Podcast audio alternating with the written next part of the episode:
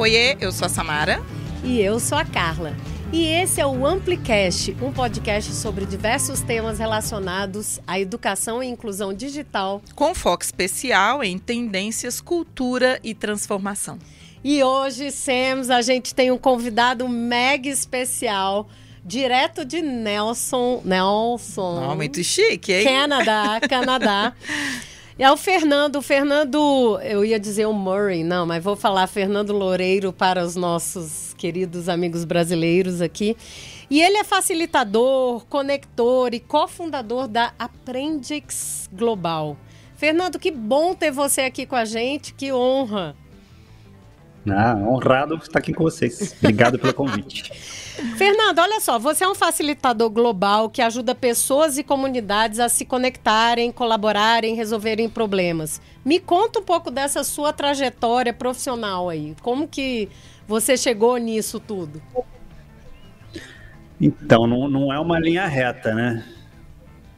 Eu, eu sou, sei. na verdade, designer gráfico de formação. Então, desde pequeno, eu sou ilustrador, desenhava, quando eu tinha 16 para 17 anos, eu já sabia exatamente o que eu queria fazer, que era trabalhar com design gráfico. Eu já comecei a trabalhar antes de entrar na universidade, mas eu entrei na Escola de Belas Artes da UFRJ. Uhum. E aí trabalhei 10 anos como designer gráfico.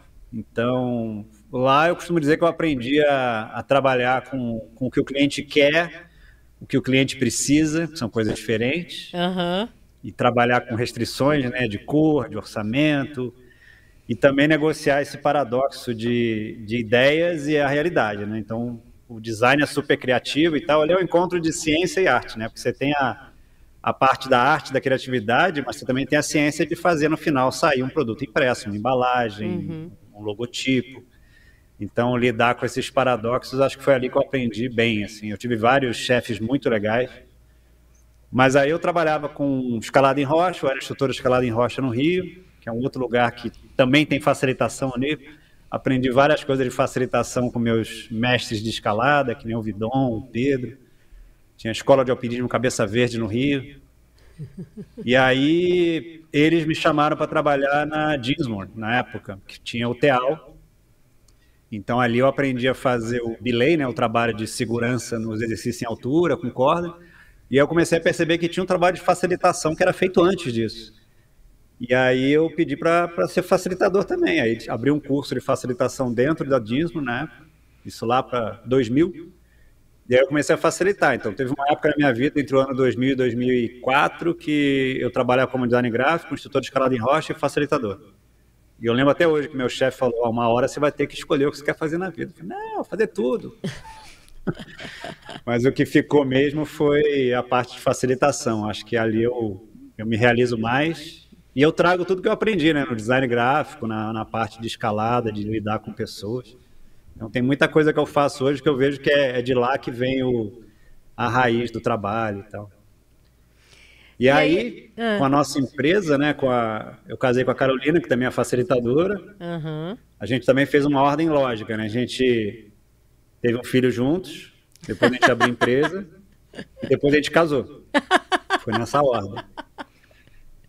E a empresa deu super certo, a gente trabalhou durante 10 anos firme, assim, no mercado, vários clientes muito bacanas, projetos bacanas, mas estava pesado em termos de viagem, criar dois filhos, né? A gente tem dois filhos, e a gente veio passar um ano sabático aqui no Canadá, isso em 2013, para pensar a vida e como é que a gente ia fazer esse desenvolvimento profissional.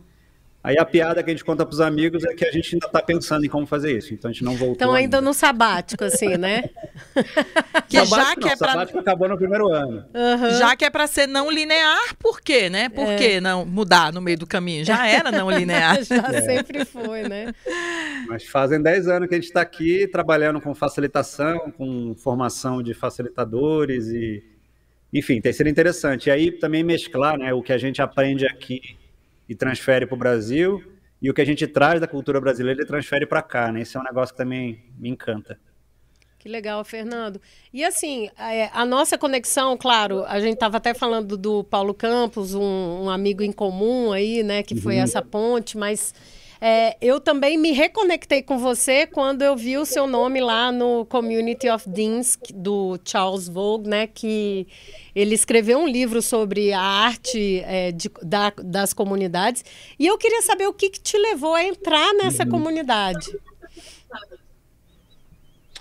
Então, o que me levou a entrar é, é que eu sou um cara meio. Eu sou fuçador, né? Curioso e tal. A internet, para mim, é um perigo, porque você acaba colocando seus dedinhos em várias coisas. Você é o cara Mas das várias o... abas. Várias abas, é. Eu tenho até um sisteminha para organizar o que eu capturo para não perder. Mas eu cheguei nele através do Bretas, o Alex Bretas, uhum. que trabalha com aprendizagem autodirigida e comunidades, super cabeção, querido. Numa conversa com ele que eu chamei na comunidade Estudo Libertadoras, eu chamei ele para tratar. Eu não lembro exatamente qual era a questão, mas ele trouxe o Charles na, na conversa na questão dos princípios que ele elaborou, do, uhum. do Art of Community, né, que é esse livro do, do Charles.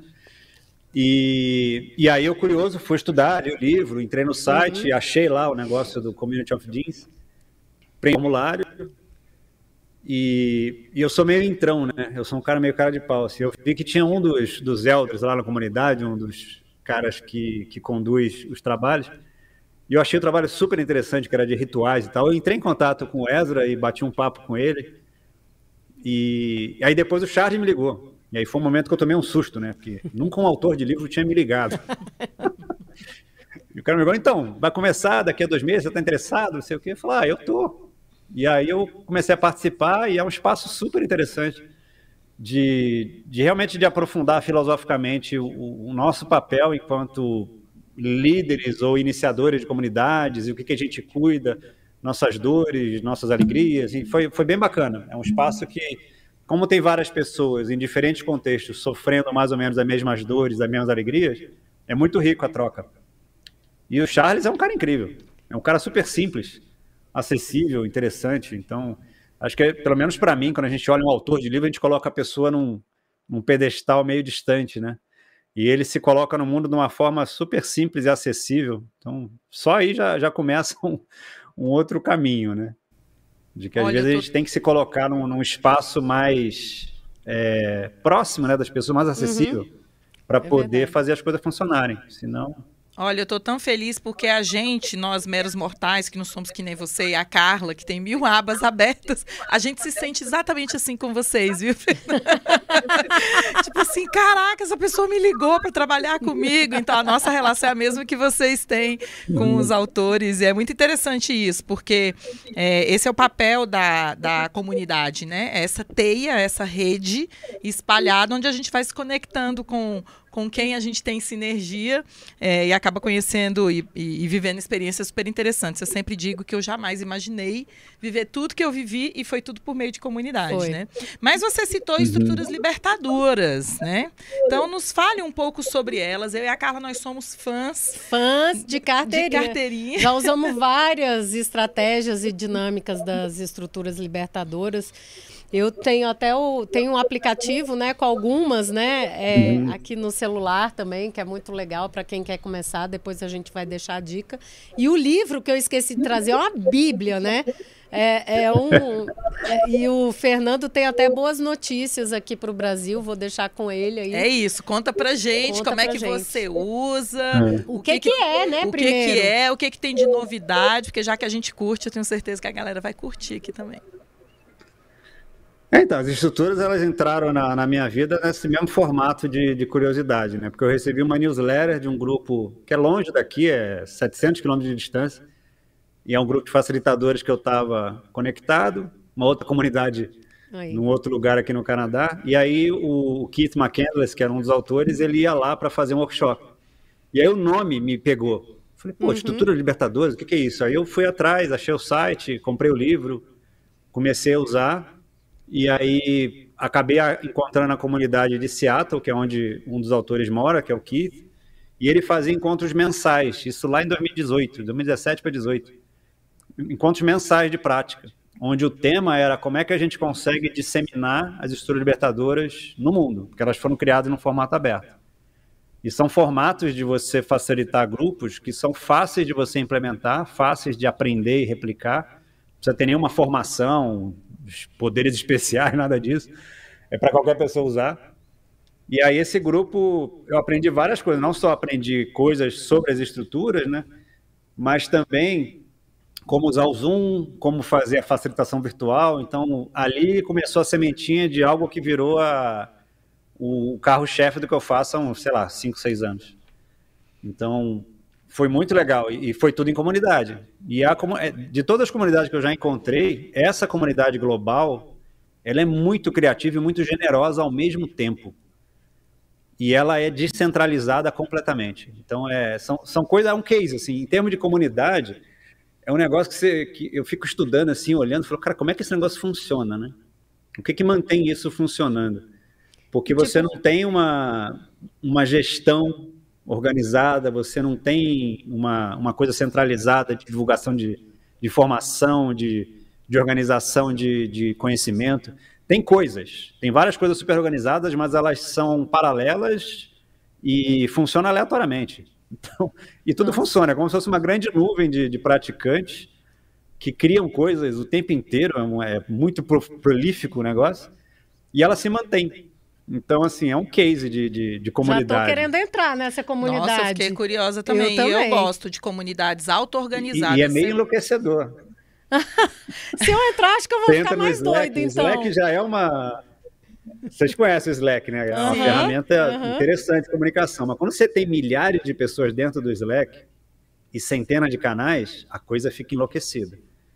Então, assim, você tem que entrar ali com certo cuidado, porque você pode perder horas só vasculhando o que já tem lá dentro. Bom, mas também pode ser melhor do que perder horas nas redes sociais aleatoriamente sem ter nenhum ah, ganho. Com certeza. Com... Então, pelo menos lá a gente vai aprender alguma coisa, né? Então quer dizer que qualquer pessoa pode é. entrar nessa comunidade das estruturas libertadoras. Pode. A única barreira que eu vejo é a língua, né? Ela é uhum. é inglês, então sejam os alemães, os franceses, os chineses, todo mundo acaba se conectando pela língua inglesa. Mas se você pega um fio, se você tem um mínimo de domínio da linguagem, você pega um fio, por exemplo, lá, justiça restaurativa ou uhum. educação, você vai procurando ali dentro e vai encontrando esses fios, você não só encontra a informação de coisas que estão acontecendo documentada, mas também você encontra pessoas. Isso é o que é o grande barato, né? Você, uhum. você encontra quem está fazendo o quê.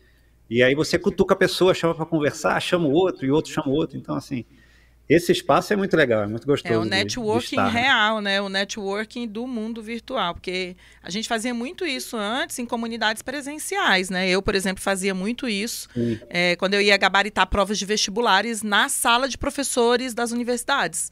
Aí lá que eu fazia as conexões que eu tinha para fazer com os outros é. educadores, com as outras instituições, com o que estava sendo feito de pesquisa e também na, na extensão das universidades. Quase sempre no programa de extensão gerava um grupo que gerava uma comunidade, mas a gente fazia uhum. isso tudo pessoalmente, é. né? E era restrito geograficamente, é restrito ao local que você está.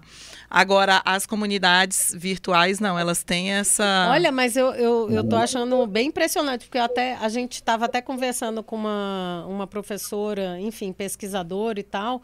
E, e eu sempre fico nessa de que comunidade, de alguma forma, tem que ter uma liderança para ela continuar é, fluindo, né? Quer dizer, para as coisas não morrerem, mas o que você está me falando já, tipo, vai contra o que, eu, que eu, o que eu, na verdade, acredito, assim. Então, na verdade, é os autores provavelmente começaram esse grupo de Slack, é isso ou não?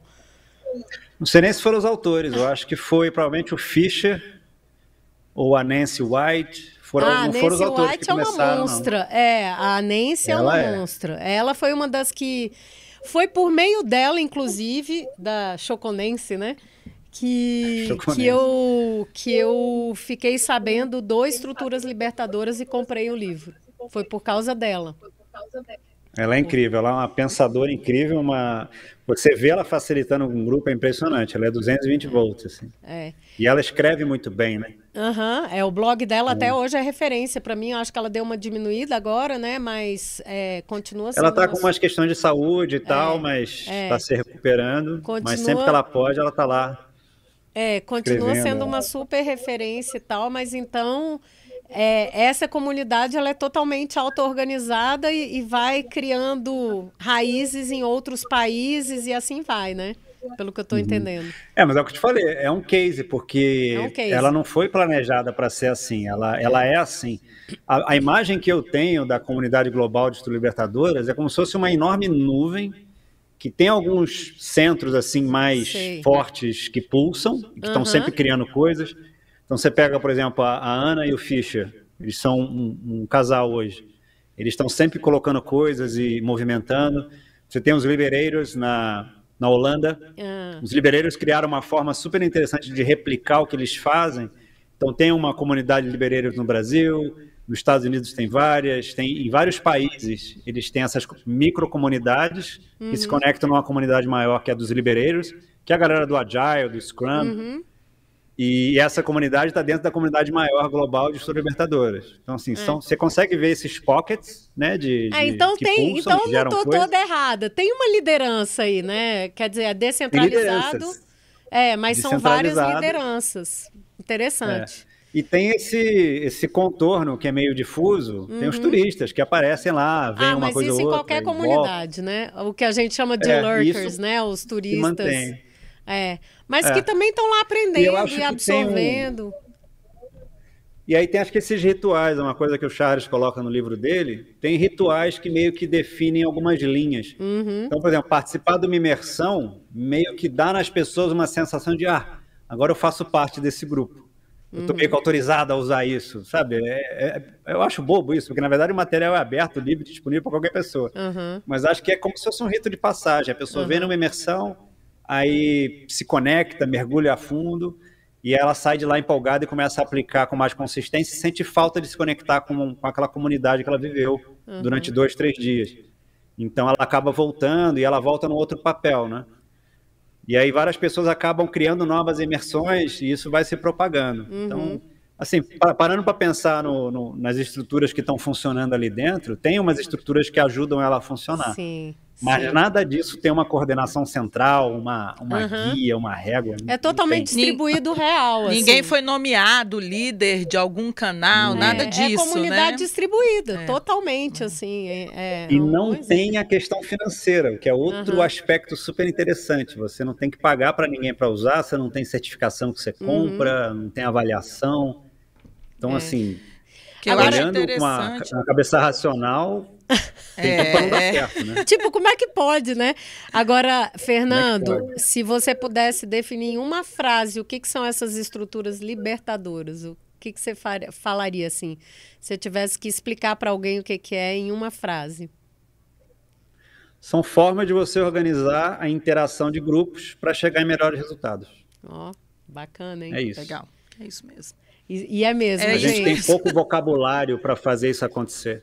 É. Muito legal. Então é a gente é muito é muito bacana. treinado no meio acadêmico, né? Nossa trajetória, 20 anos sendo treinado a ver professor na, no palco e pouca, poucas vozes na plateia. Assim, a gente é treinado a, a, se, se comportar de uma forma que não é muito produtiva, né? Uhum. E tem várias outras formas de você fazer essa interação acontecer. Então acho que as estruturas elas vêm para letrar as pessoas, para dar outras formas e simples, poderosas que funcionem em qualquer contexto que tenha seres humanos. Então e de alto impacto. Super legal. Né? Eu me arrependo de não ter impacto. conhecido antes. Não, é. É verdade. Mesma coisa, mesma coisa. Agora vamos puxar para o mundo do trabalho, vamos. porque eu achei interessante isso que você falou, sabe, Fernanda? Essas comunidades, elas são todas é, autogeridas, né? Distribuídas, mas autogeridas. Elas são gratuitas, em geral, é uma coisa que é meio, a gente fica assim, nossa, é tudo gratuito. Até a gente fica meio na dúvida quando a gente entra, né? Será que é tudo gratuito é. mesmo? E, e normalmente será que é são... é bom? É, será que é bom? será que é isso mesmo, né? E eu tenho a impressão, é, a gente que faz parte de muitas comunidades, que existe um engajamento maior quando elas são gratuitas. Engraçado. Né? Todas as comunidades gratuitas, assim, que eu faço parte, as pessoas são muito engajadas, porque tem muito aquele que do propósito né, de que nós estamos aqui uhum. juntos com um propósito, com, enfim, é, alguma coisa que a gente quer atingir junto. Mas se a gente olhar para a comunidade de aprendizagem, né, é, dentro do ambiente de trabalho, que naturalmente é um ambiente co competitivo, né, é, menos col colaborativo. Hoje em dia a gente já prega mais a colaboração no, no ambiente corporativo, mas ele ainda tem um quê de ambientes competitivos. Como é que você acha? Você acha que funcionaria uma comunidade de aprendizagem nesses moldes no ambiente de trabalho, no ambiente corporativo? É, tem várias pessoas olhando para isso já há um tempo e acho que eu, as duas pessoas que mais se destacam, acho, nesse campo é o Conrado e o Alex Bretas, né, de, da aprendizagem autorresponsável e tal. E eu tendo a concordar muito com eles de que o caminho do futuro é esse. Se a gente olhar no livro do Lalu, lá o Reinventando Organizações, isso é um dos elementos que é descrito em várias organizações, de que tem várias organizações que funcionam muito bem, obrigado, sem departamento de treinamento, universidade corporativa, nada disso. Simplesmente, resumindo bem a história, mas é como se tivesse um orçamento disponível para qualquer pessoa estudar o que ela acha que é importante. E aí ela vai lá e estuda. E ela se torna um profissional melhor e, a empresa, por conseguinte, vai ter um profissional melhor. Mas ela não teve que ser avaliada, sabe, participar de um treinamento interno. Ela, ela mobilizou a vontade dela foi atrás e se capacitou, porque ela viu a necessidade disso na, no ambiente de trabalho dela. Então, eu acho que é por aí. É, é uma questão de mudar o paradigma mesmo. E uma coisa que ajuda muito a mobilizar a vontade de cada um para aprender é fazer isso em comunidade. Então, tem até dois teóricos que estão lá em Portugal, que é o Etienne e a Bev Wenger Trainer, uhum. que eles fazem um trabalho teórico profundo e sólido de comunidade de, de prática, de comunidade de aprendizagem, e eles até dão outro nome, porque esse nome ele foi meio que distorcendo ao longo do caminho, mas são espaços de aprendizagem social. Então é Social Learning Spaces. Se der um Google Etienne Bev Social Learning Spaces, tem lá o site deles, muito material aberto, gratuito.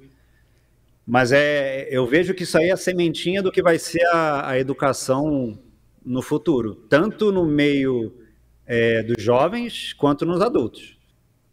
Se você pegar a escola construtivista, as escolas Waldorf, também tem essa questão de você mobilizar a vontade do indivíduo para ele trazer esse espaço de aprendizagem que ele quer, e aí fazendo esse grupo isso se potencializa e a coisa vai.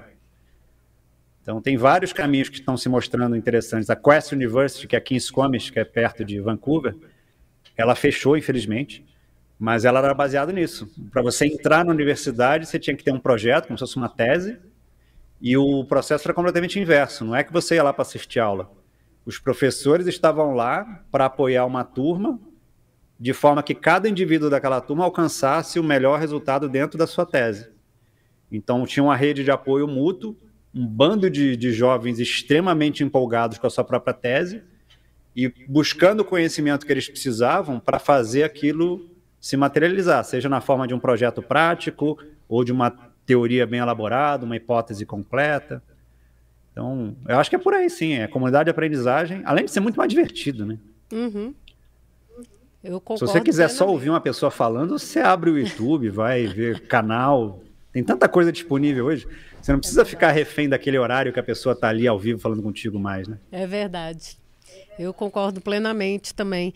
E aí eu fico imaginando assim que as estruturas libertadoras têm um papel é, gigante aí nesse processo de aprendizagem em comunidade, né, Fernando? Porque a partir do momento que as pessoas começam a se apropriar dessas estruturas, né, que são de diálogo, de busca por solução de problemas e tal, é, na verdade você aí tem o elemento de, das ferramentas necessárias para você construir essa aprendizagem com mais sistematização, né?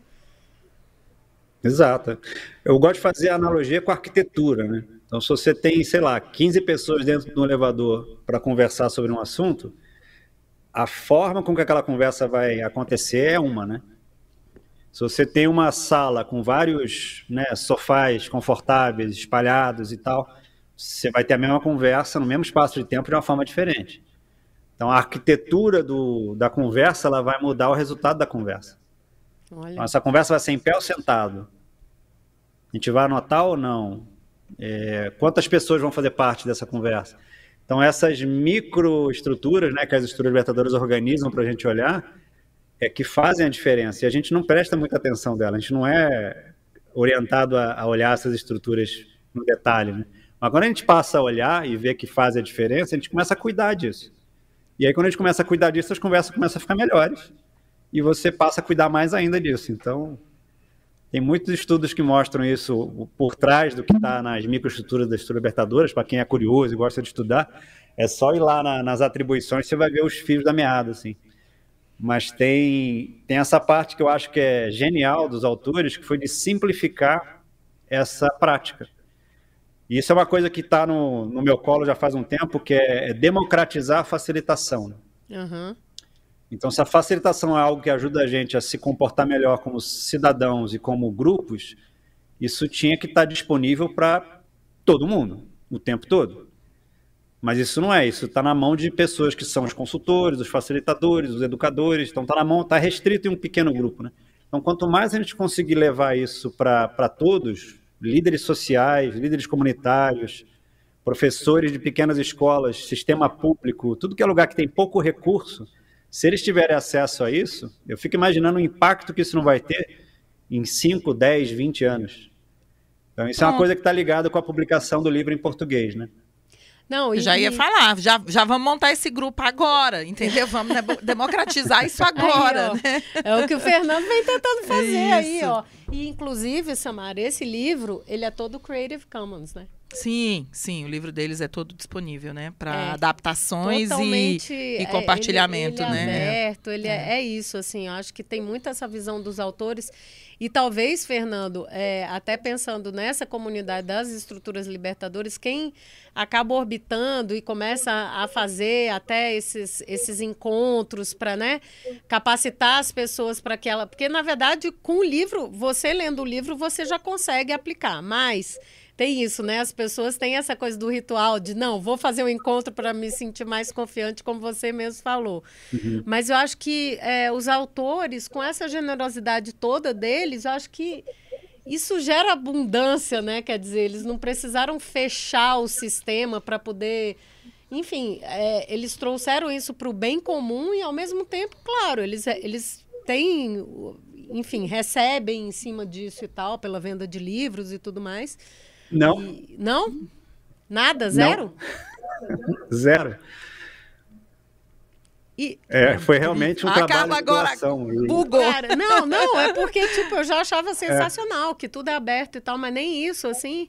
Não, é, foi uma discussão que eles tiveram lá atrás, né? A gente já conversou isso com eles algumas vezes. Então, o Henry, ele, tá, ele vai fazer 85 anos agora, né?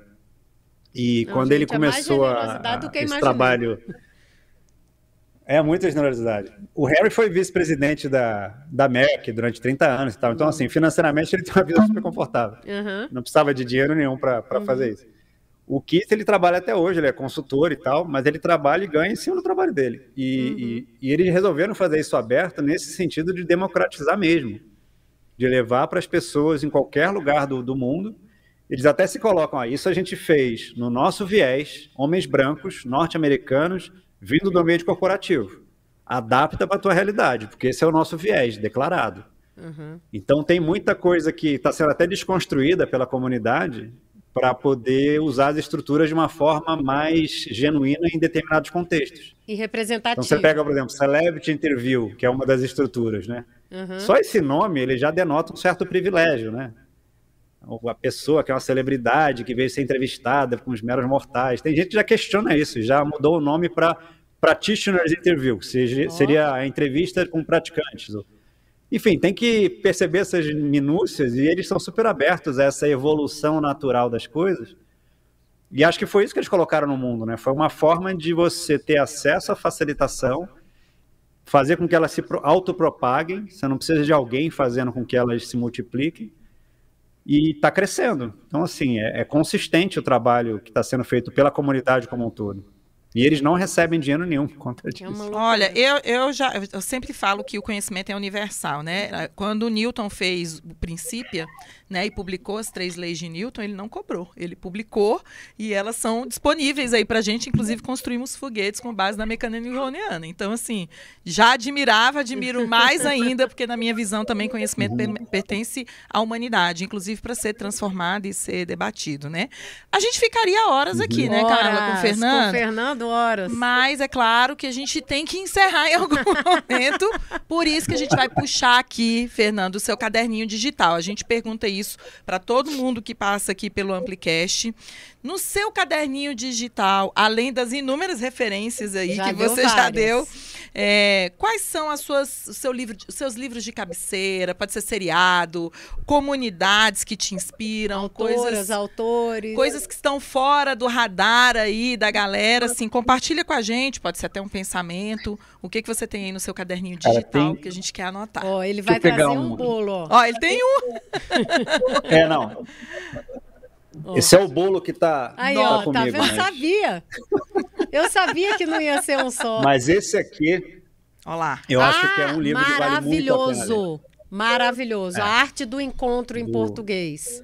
Com a Priya da Parker. Priya Parker. É muito Nossa. legal. E, e realmente, para quem trabalha com, com facilitação e com trazer comunidade, que nem você falou, do propósito, né, da causa, é, é muito legal. Ela traz uma, uns exemplos muito reais e simples de você perceber. Falo, Nossa, como é que é?